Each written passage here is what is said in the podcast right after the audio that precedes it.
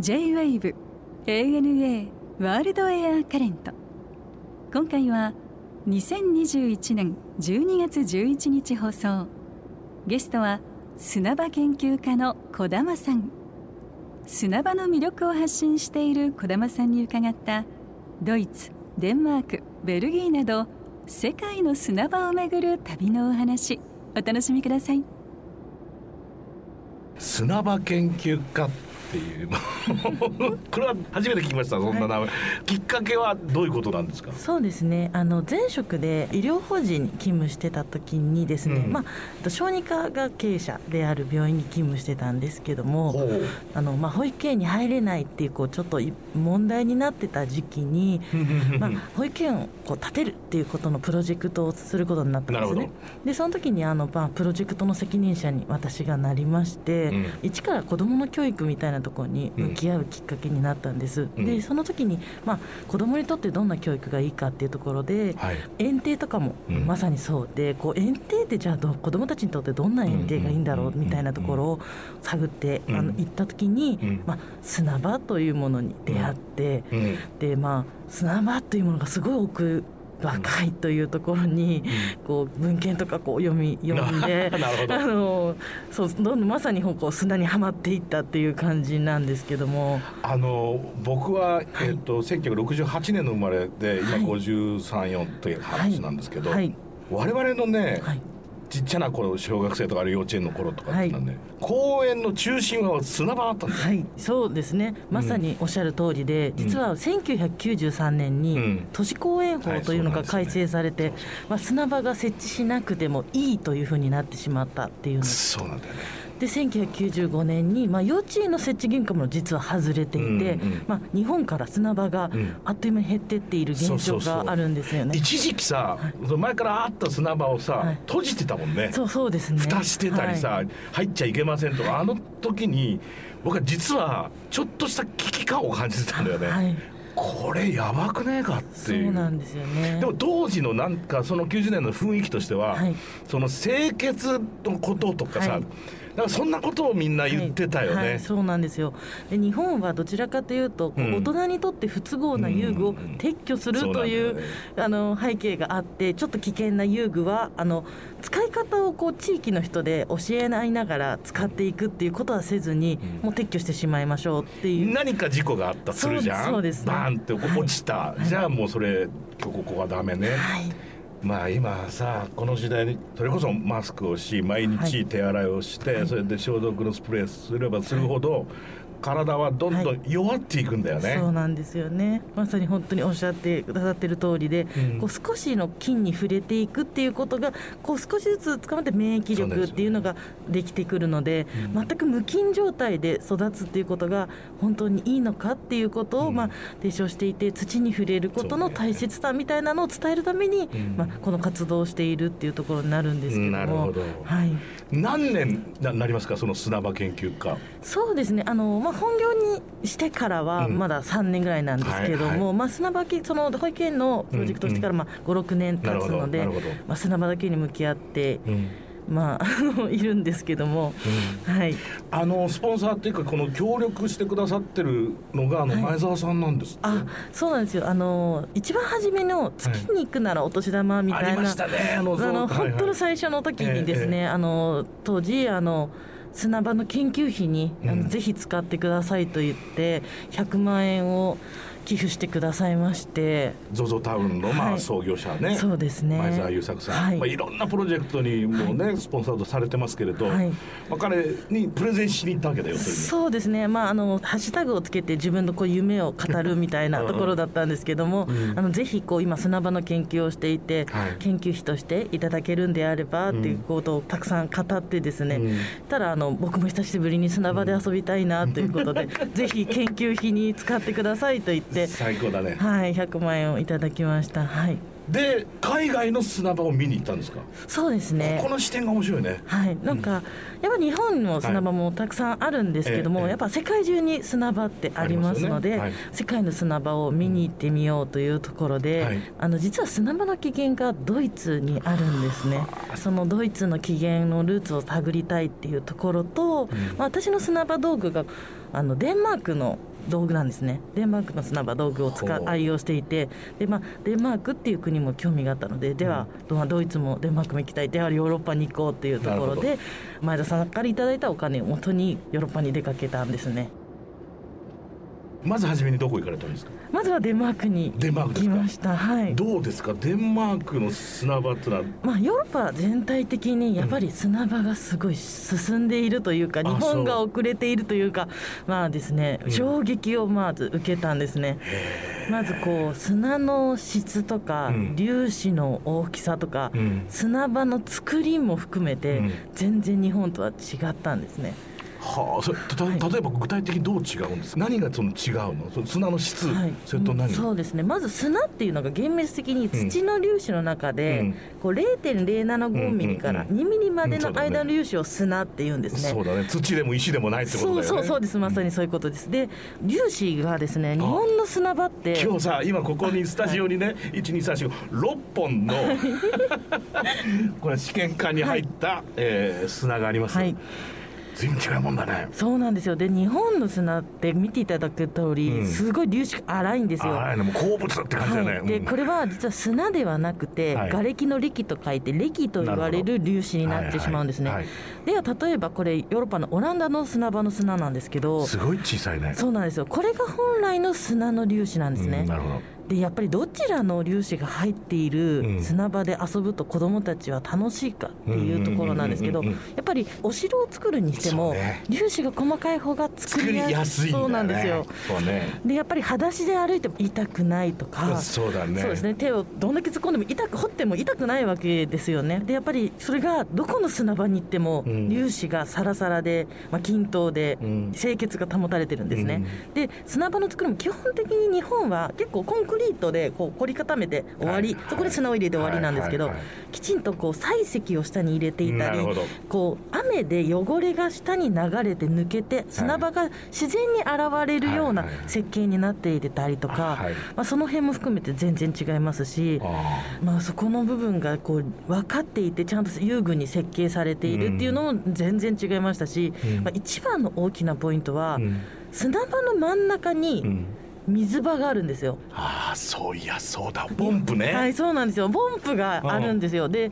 あんまり日本って水のび場が砂場の中にあるって見かけないんですよ。あのね遠いのよ。はいそうなんですよ。だからバケツで何遍も何遍も往復しなきゃならないんだよ、はい、子供の時ね。そうなんですよ。はい。なんですけど向こうはこう移動組のもちろんポンプがあったりとかまあ指つみしないように回転して回すだけで水が出てくる仕組みとか、はいはいはい、まあ様々なんですけどもヨーロッパは当たり前のようにあの要は砂遊びに水が不可欠って、昔の子供はもちろんよく分かっているじゃないですか、まあ、今の子って本当サラサラだけで遊んだりしちゃうんですけどそうなの、はい、うん、なんかその砂を固めるのには水が不可欠っていうところをちゃんと遊具の設計にも落とし込んでいるっていうのが、うん、いや面白いなと思って。いややっぱねその街づくりにとってもそうだけどさ、はい、人が作るっていう行為だっていうさ、はい、基本的ななんか概念とか思想がちょっとねヨーロッパはそうですね。とてもあるからね、まあ、ドイツにしたってデマクしたってさ、はい、ね面白いね。水ありきで水汲みポンプがあるってのは、はい、そうかって今思ったな、そうですね。だからやっぱりその細かいところを見るとこう全体のこう、はいはい、センスの良さも見えてくるみたいなところもあって、なんですかね。もう魅力的な街がたくさんありましたね本当に。いいね。はいデンマークのスコップ今手にも持ってるんですけどもかわいいね。あの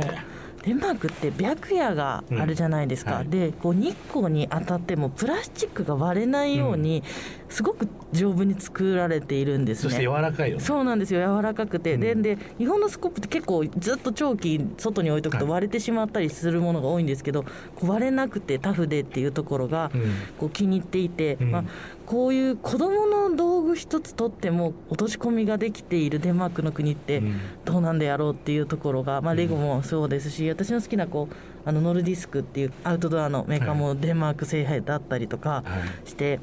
でそのデンマークっていう国はやっぱりその街並みもそうですし、ヒュッゲもそうですし、もう人とかそういうとこも含めてすごい興味が強くって、はい、本当になんかあの私デンマークの旅、まあ、はい、そのヨーロッパの旅は宿を取らずに現地の方の家に泊めてもらうっていう旅にしたんですね。へはい、まあ言ってみればホームステイだね。そうそうですね。なんかホテルに泊まってしまって観光するだけで、うん、あとちょっとやっぱ人たちの生活は見れないなと思って、ね、現地の方に泊めていただいて、こうお子さんの生活とか保育園にどうやって通ってるんだとか、幼稚園に通ってるんだとか、うん、子育ての様子とかも見させていただきたいなと思って、うん、まああのフェイスブックで現地の人たちのグループに書き込みをして、東京止めてほしいみたいな感じで書き込みをして、そこで止めてくれる人を募って旅をしてったんですけども。はいはいデンマークで結構衝撃的なことがあって、えあの家族でこう団らんの時間で明日どこの砂場に行こうかみたいな話を大人で会話をしてたんですね、うん、で、まあ、そこに5歳のそのお家に住む娘さんがこうトコトコトコっと来て、うん、ちょっととんちんかんなあの 大人が会話している時に参加してくる子どもの発言みたいなのあるじゃないですか、で私はあそこの公園が好きだわみたいな感じで会話があったんですけど、そういう時って日本ってまあいいから今大人が会話してるからあなたはあっち行ってなさいみたいな場面になりがちだと思,、うと思うんですけど。もう何が起こったかというと、そこで、いや、あなたの発言は素晴らしいねって言って、お父さんとお母さんが拍手をして、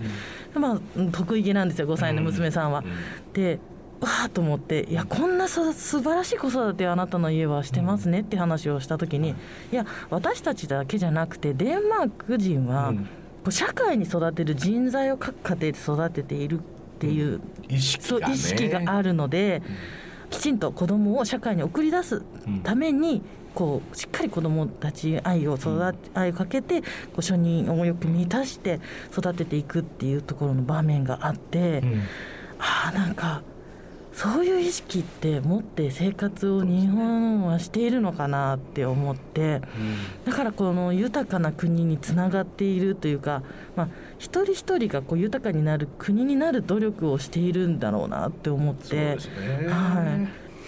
でもドイツが発祥というのは本当にこれは事実として残ってるんですか、ね、なんか文献をこう読み解いていくと、ええ、まあ、18世紀のドイツにあったんではないだろうかって言われていまして、うん、予算がない中で貧しい、あの生活の中で、まあ、砂は潤沢に資源としてたくさんある中で、うん、まあ、修道院などでこう砂をこう引いて子どもたちに遊ばせたのが最初なんではないであろうかと言われてるっていうところですね。それでさその泥団子ってのは面白いねこれ。そうなんですこの児玉さんのやってる泥団子さんのこれピカピカの泥団子のワークショップやってる。そうなんですよね、はい、あの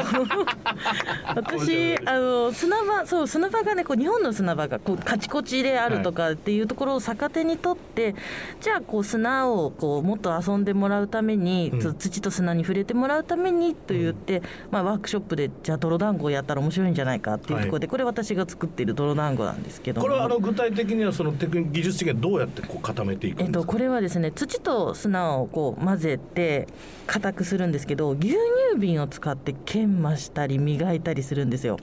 牛乳瓶を使って、はい、はい、牛乳瓶の口ってちょっと開いているじゃないですか、はい、その上に置いてこう削ることでちょうど深淵に近い形でこう削れていくんですね、牛乳瓶の上にその泥団子を置きます、はい、それをずっとじゃ回転させるっていうことですか？カンナの役割を牛乳瓶にさせて土を削っていくんですね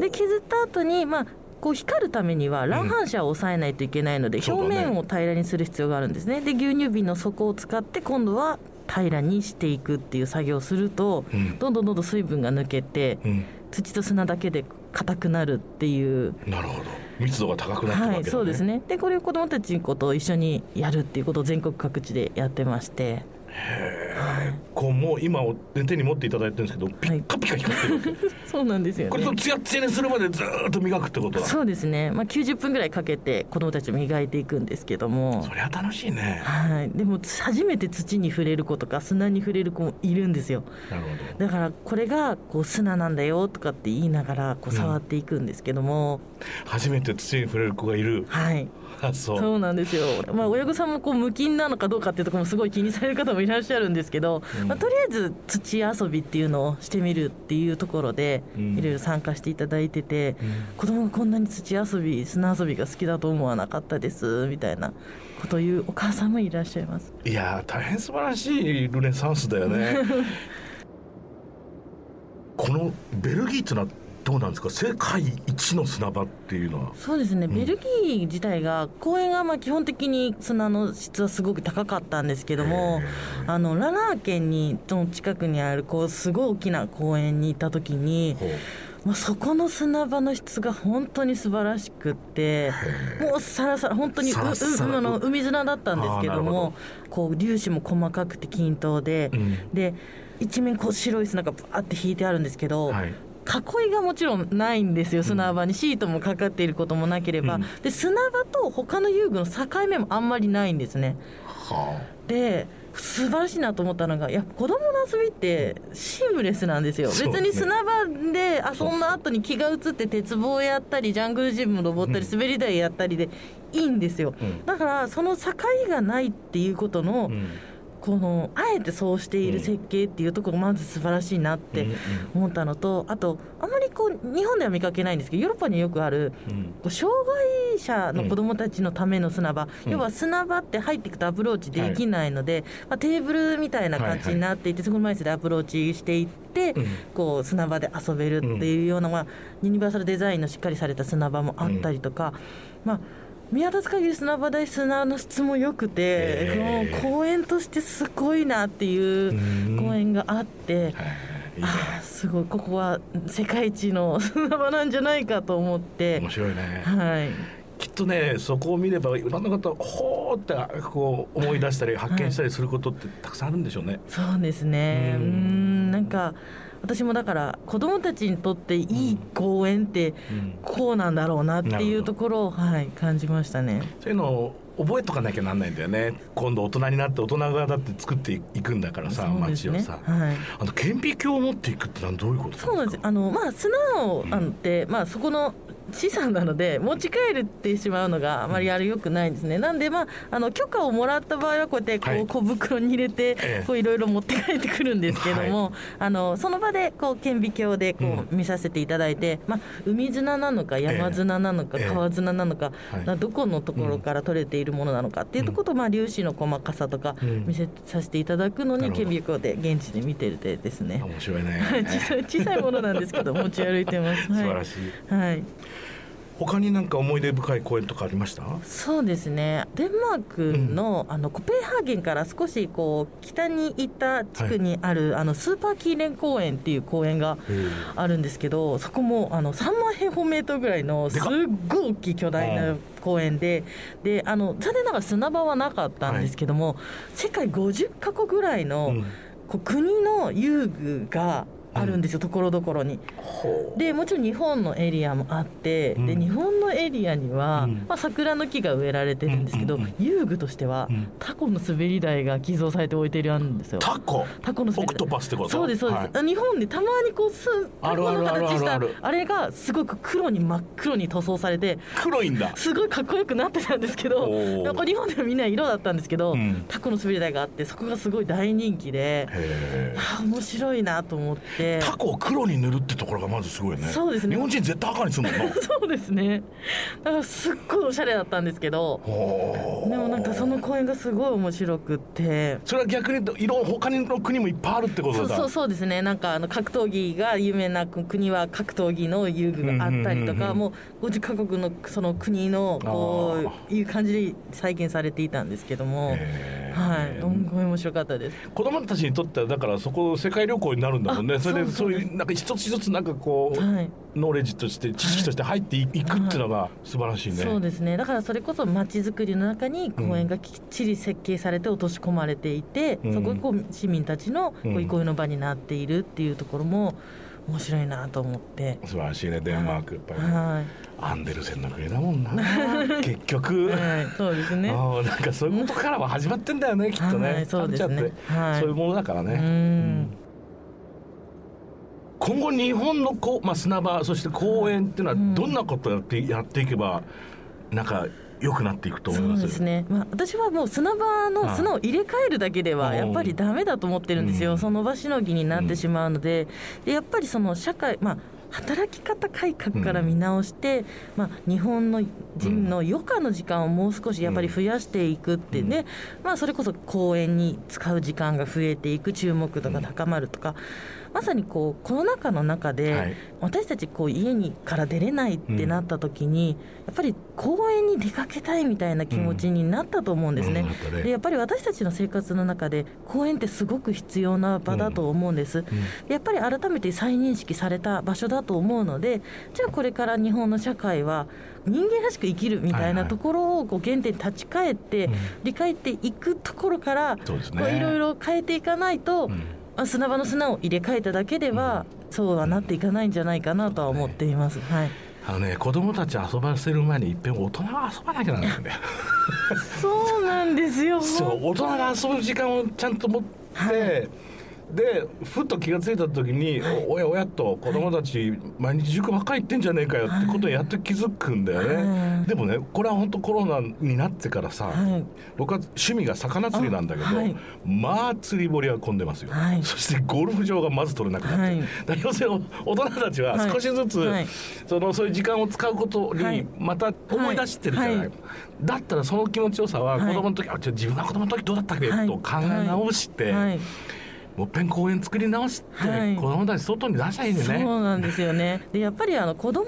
供であの公園多分遊んでなさいって言っても多分遊ばなくて大人が先に遊ぶことで子供はその背中を見て 遊ぶはずなんですよ。私もたまに公園に行って一生懸命砂遊びをしていると、うん、初めはこう遠巻きに見てた子供たちも周りに寄ってきてくれて、こう一緒に「え何やってるの?」みたいなところから、じゃあ今すごく高い城を一緒に作ろうよってなって、その後私が離れてもずっとやっぱ遊んでるんですよね。やっぱ大人の楽しいことを子供がやりたいっていうところはやっぱりあると思うので、うん、本当におっしゃる通り大人が楽しむっていうのがすごく大切だと思います。僕はね、まあ、ロンドンに住み始めて134年行ったり来たりですけどね、はい。はい、とにかく一番実感したのは、うん、プライオリティが家族、はい、っていうことを普通に言えるんだよね。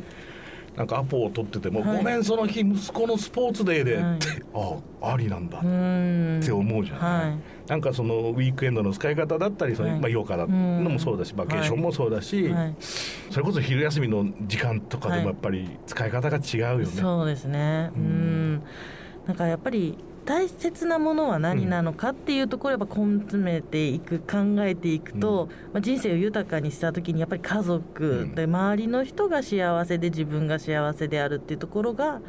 やっぱり大切なんじゃないかなとは思いますね。そうなんだよ、はい、でもそれが当たり前のことなんだけど、ん。なんだかちゃんと、うん、確認をしてないんだろうな日本人ってしばらく。